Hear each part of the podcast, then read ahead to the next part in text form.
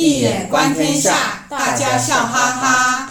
呃，各位听众朋友们，大家好，欢迎来到《一眼观天下》的节目，我是主持人小蜜蜂，在场的还有我们的学员少霞，嗨，大家好，Cherry，大家好，还有我们最热情的张医生老师，大家好。我们现在正在进行博雅学堂里的。哲学、心理学、文学的谈一路。这一次呢，谈我们呃中国文学呢是要谈钱钟书的《围城》。嗯，这也是明初非常的有名的小说《围城》，脱胎自两句欧洲成语，可能很多人都听过。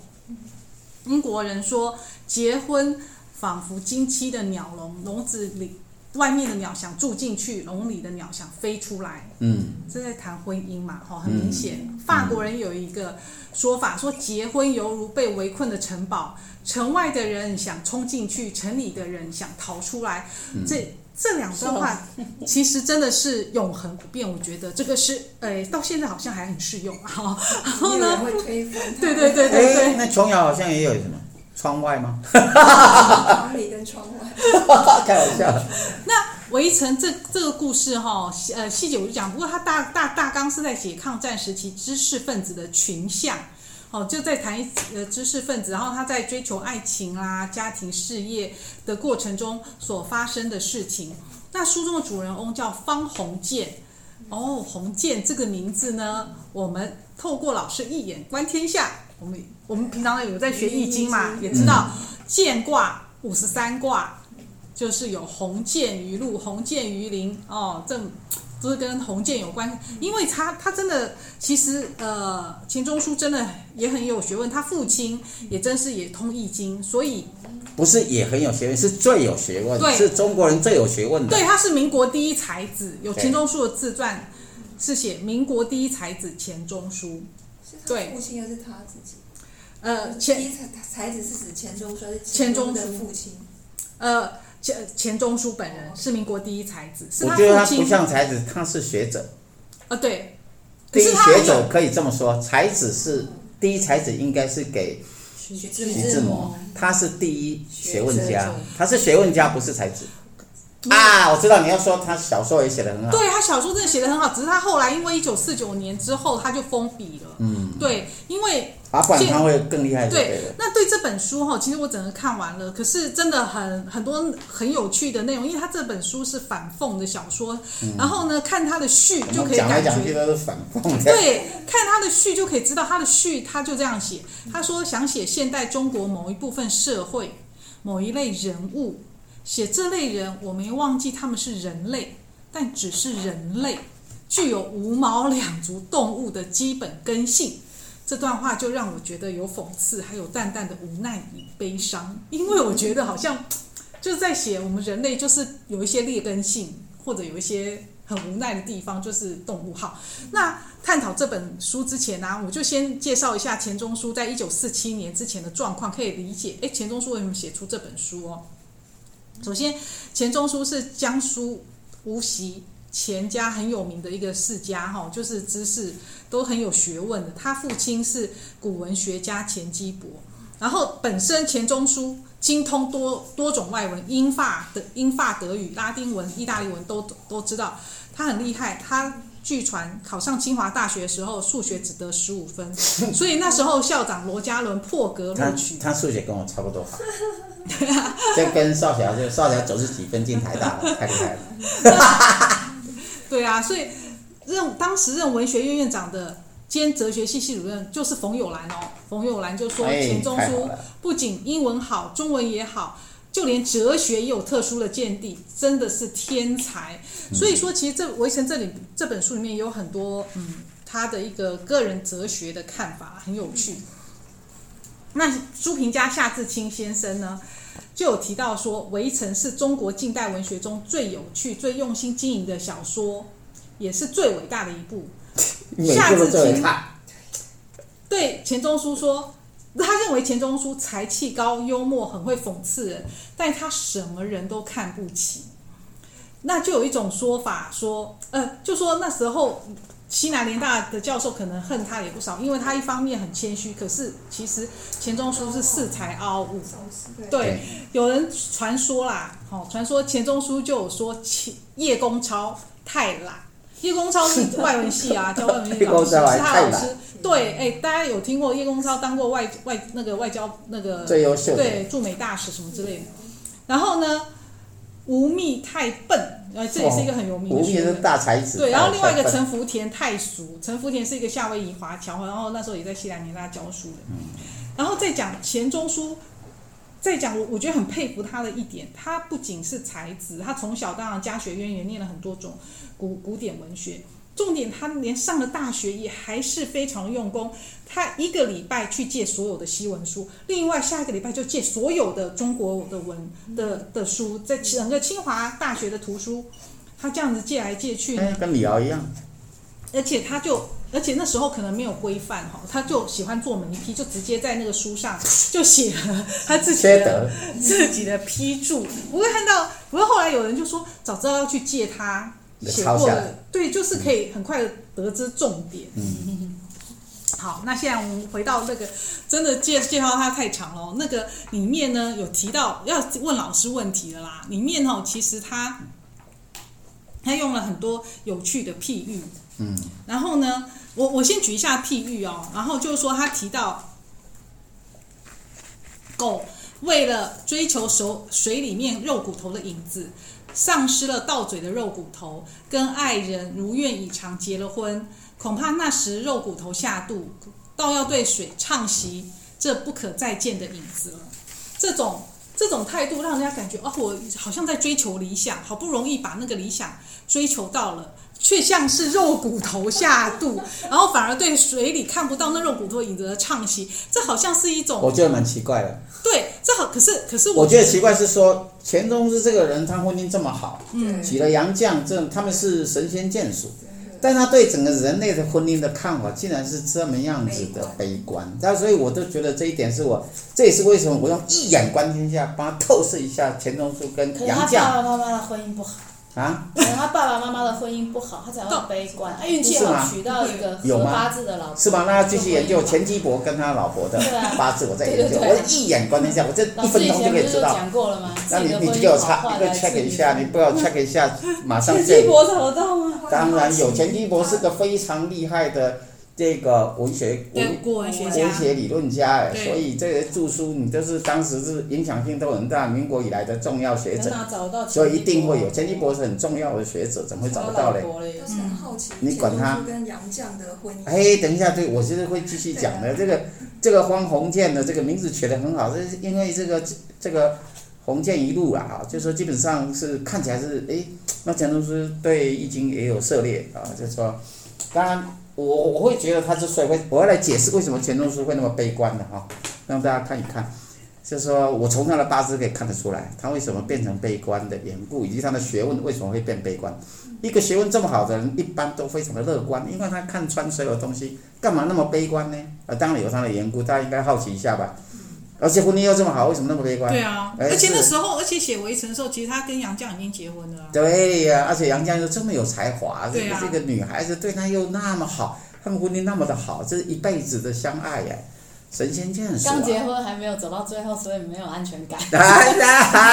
我跟你讲，他们没有安全感，不是因为婚姻这边的，当然不是啊。我来，我待会儿会继续讲。那么。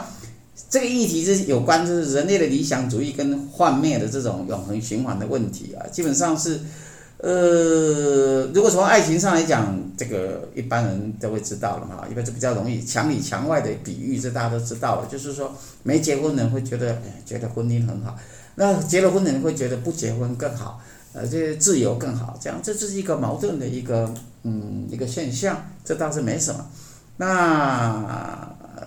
但是如果以主题来讲的话，如果从一个概念来谈一个哲学性的概念，说人类的理想主义跟幻灭这个东西，一般都会是不断的循环，永恒循环这个议题的话，就就像我上一集讲的这个理性主义，看到吗？整个西方文明也都是从一个你一开始的时候是呃希腊文化崇尚自然，然后你到这个诶。接下来是还没有启蒙，接下来是中世纪，中世纪就变成神学，那就就就会反自然。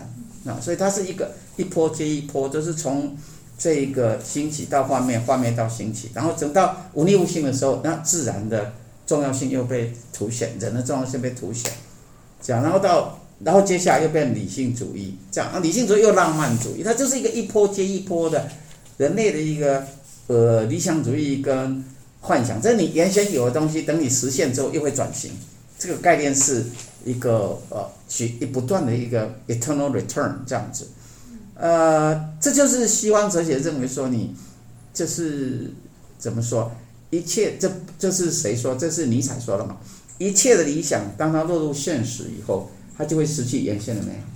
这是尼采的哲学啊。这如果从这个哲学角度来看的话，那如果从一眼观天下的话，如果从一眼观天下的角度来看的话，从一眼观天下的角度来看的话，那么宇宙间呢？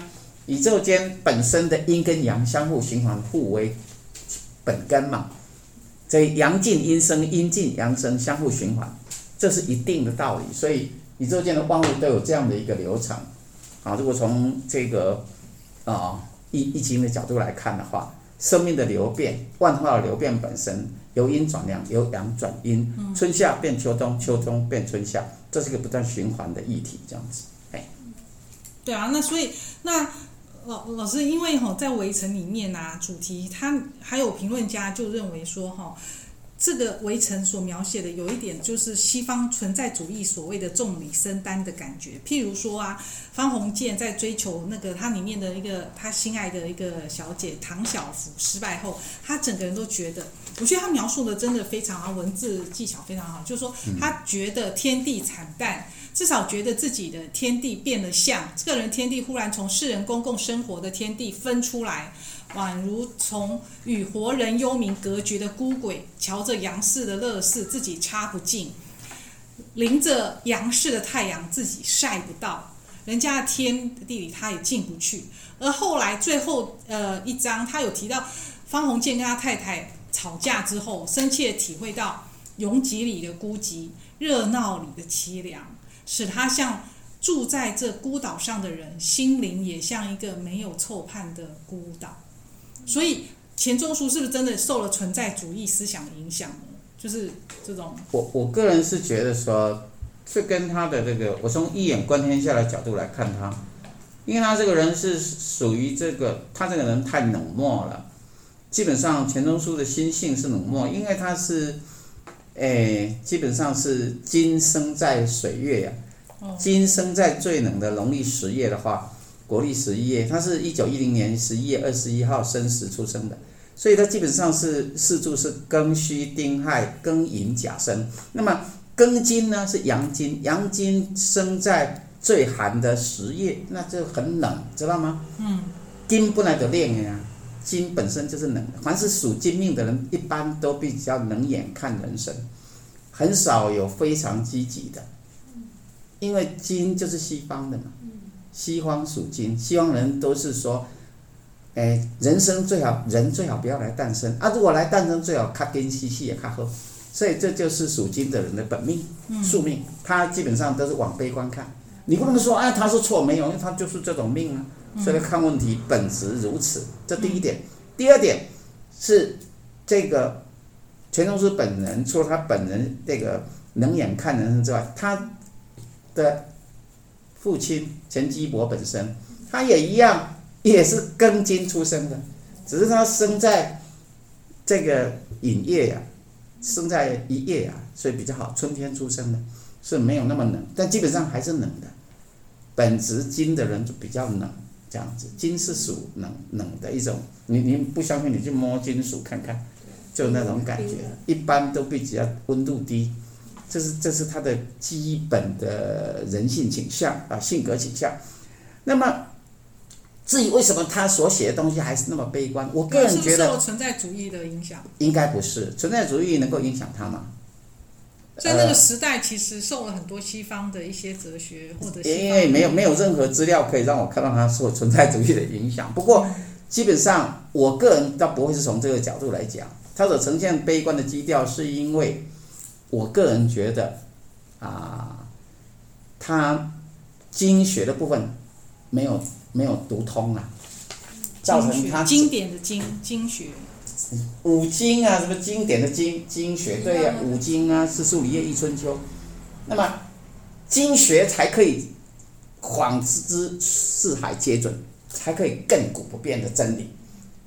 基本上，虽然我们知道钱钟书他精通各国语言，他每在他的谈义务里边，他最厉害就是他谈到德国的文论，他可以直接引德文；还谈到法国的文论，引法文。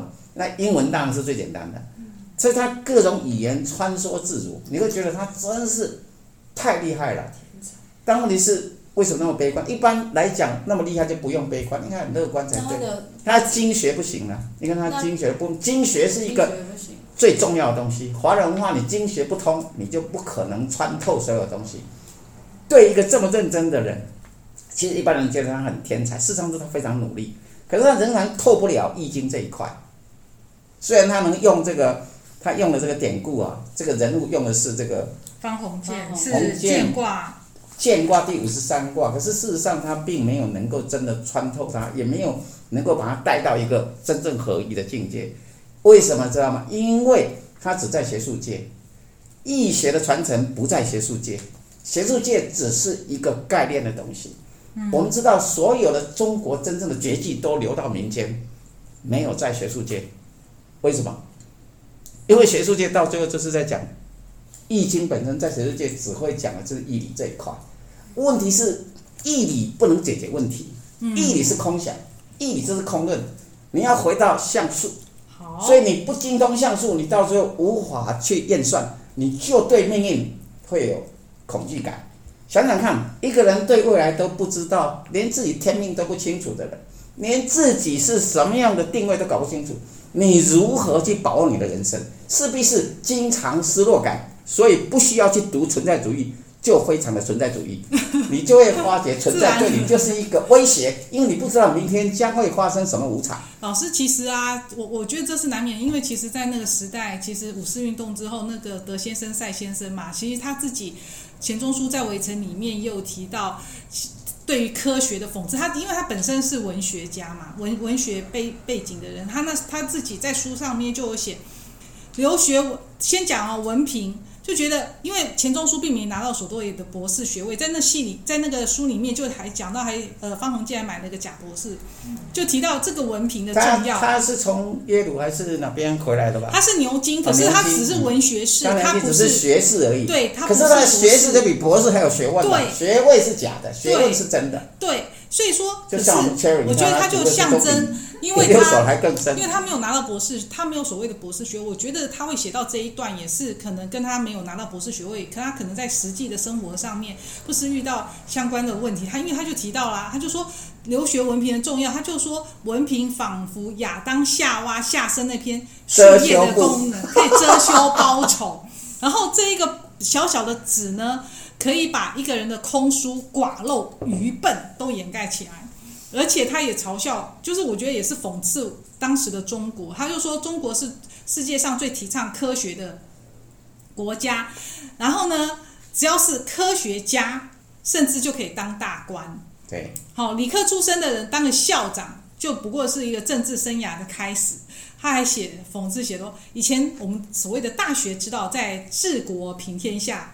结果呢？现在变成治国平天下，在大学之道，就是说你要拿到大学学位，什么博士学位呢？然后当校长这样开始。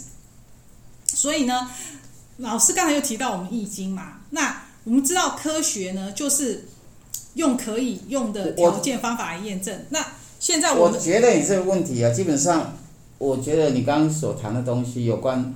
钱钟书他对这个学位的这个批评的部分，我觉得是有道理的，因为其实这个问题一直出现在中国的世界，华人的世界都会是这样，用学位，到现在也还是，到现在都一样，嗯，都用学位来确定一切。其实学位不能干嘛？学位有了就是它可以当做一个 license，类似 license 这样子，对，但基本上，这，好，我们不要讲负面的话，就是说学。做学问呢，你拿学位只是一个训练的过程而已。但实际上，学问的高低是看个人的。我们经常讲这个“师傅引进门，修行在自身”。那么，所以他的批判对整个华人世界太过于崇拜学位这个概念，我觉得他批判的很好。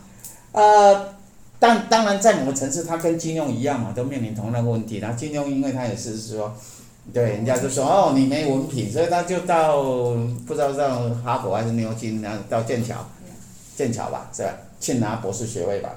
对，还是耶鲁，我忘了。总之，他就去拿博士，读博士班。结果那个教授都要向他请教啊，因为他学问那么广博，那么深，对吧？所以基本上这个问题是存在。那有关德先生跟赛先生的问题，我觉得有问题，这个是问的很好的问题。对啊，像现在我们还是有这个问题啊，科学，科学，反正什么东西要说科学的验证，大家都会相信，大家都会相信。现象学家，呃，当代的现象学学者。除了胡塞尔，他有讨论这个问题之外，我们台湾的学者，辅大的教授少霞，辅大教授，他也有提出一个泛科学主义嘛，泛科学论的问题。泛科学论就是，只要挂上，只要用数据，只要说这是科学的，你就很相信，每个人都去相信它。哦，这药是科具有科学性，量化数据，你看现在也一样啊，都是这样。你看到这个，你就以为这很科学，你就要相信它。是很严重的，为什么？因为完全不懂什么叫做 science。赛先生是什么意思？science 这个词，日本人的翻译翻成科学就已经错了，错了，它容易误导，让你以为只要有挂上数据的，只要有城市的，随便写一下你就知道，啊，这一定是真理，错了。science 真正意思就是格物穷理呀、去探索万物背后的真理，是一种追求真理的精神，追求精神的态度，才能叫做 science。也就是你要不断的去创新，不断的去探讨宇宙的真理的这个精神，去验证，去反验证这个科学。所谓科学真正的精神就是什么？反验证的精神。你必须这样不断的去探索验证。那因为错。翻译错误的关系，也使得我们华人很容易啊，挂上科学，这都是好，错了，那个是结果，结果不重要，是那个过程更重要。你必须挖掘，一直不断的去探索，这个少侠应该懂的。嗯，大家懂吗？懂啊，比如说，我们就只，我觉得最明显就是从医学来讲啊，对，就因为。西医方面的体系，他就会说：“哦，我们我们可以数据，我们可以做检查。”对。哦，这个检查那个检查，大家一听到检查就哦，检查灯很厉害。一定对的。你知道吗？其实他们说那个检查结果跟翻铜板差不多。不不不，你这样讲会被修理。就说，当然这是某些说法了哈。意思就是说，你很容易会被一些科学的这一种泛科学的想法把你误导，所以要特别小心。这所以什么是科学？科学就是要能实证，要能去验证。因此，这也是为什么当一个学者他的研究的学养他自己也不太能确定的时候，那个就叫做我们华人有经学跟子学的分判。这我一直在讲《四库全书》，知道吗？四库的概念就是经学子集，你反正没办法去贯彻为时所用，能够贯彻古今的学问。那个都顶多是你个人的 personal philosophy，叫做子学，那个就不是仿之四海皆准的东西。因此，在那底下只是你的玄想。我们华人文化不是玄想的东西。从十八世纪以前，上次已经也讲过了。那个在研究中国古代科学的这个李约瑟，李约瑟本身他所谈的东西，就就知道我们华人本身就中国本身在十八世纪以前都是科学起家的。完全是科学的精神，那转到了十九二十世纪，因为工业革命不在中国发生，使得大家以为华人的文化都没用，就掉到了垃圾桶，所以造成了五四的一个错误的一个解读，把就觉得所有经典都没用，把经学也拿掉了，甚至有些研究经学人好像都不被重视，一般现在都不被重视，甚至还会去怀疑说，那儒学还能有用吗？那都是一个错误的解读，因为基本上。它是一个科学性的东西，但是你必须要去验证它。那这个问题呢，由于缺乏方法论，所以格物致知必须有方法。那我的新的著作《易经符号诠释学：当代华人格物的理论与实践》，对，里边就是在谈这个问题。你是切切实实有方法可以去验证、反验证，再去探讨所有宇宙间背后所找到的它背后的答案是什么。所有宇宙万象背后的原理是什么？把它找出来的东西。那这也是西方现象学他们想去做，但他们做不到的部分。那我们已经把它透过我们的经典，要能看到它有用，你必须跟时代结合，而且要去跟异文化跟它合一，这叫以一眼观天下叫阴阳合德。所以，诶，西学假如是阳。华人是阴的话，那阴阳合德，你就必须要透过嫁接的力量，把它转化合一，阴阳合德，再创造出新理论。只有在这种情况底下，经典才会继续存活，否则经典就死掉了。就等于上一集我们在讲那个，啊，我们在讲那个老先生，他紧抱着吴老太爷，吴老太爷紧抱着那个太太上太上感应经。那就想要去转化万物，想要去去除魔。太上感应经可不可以除魔？当然可以，但问题是，你得要赋给他一个新的意义。也就是任何的经典，如果在一个时代意义里面，如果你不能跟中国跟西方，如果你不能够合一，再去创造，从中里边再去转化创造，那你那些经典只能适合丢在古董店，只能适合放在博物馆里。对。所以，真的科学其实它不是一，它不是只是计算，它是一种格物穷理、追求真理的精神。没错。那可是我们都一般人好像不晓得说，哎，我们如何去验证它？好像只有西方的数学什么的才能够去验证。实际上，老师在呃《易经符号诠释学：当代华人格物理论与实践》就有教大家如何操作的方法。而且老师呢，也接下接下来也会呃，即将有格物九讲的一些呃一些讲座哦。那所以，请各位朋友们记得填写我们节目简介里面的订阅连接，我们呢就会将相关的讲座资讯寄送给您。所以呢，那今天的节目呢就到这边结束，非常感谢大家的收听，也感谢少侠、Cherry 还有我们张医生老师的参与，我们下次见喽，拜拜。拜拜。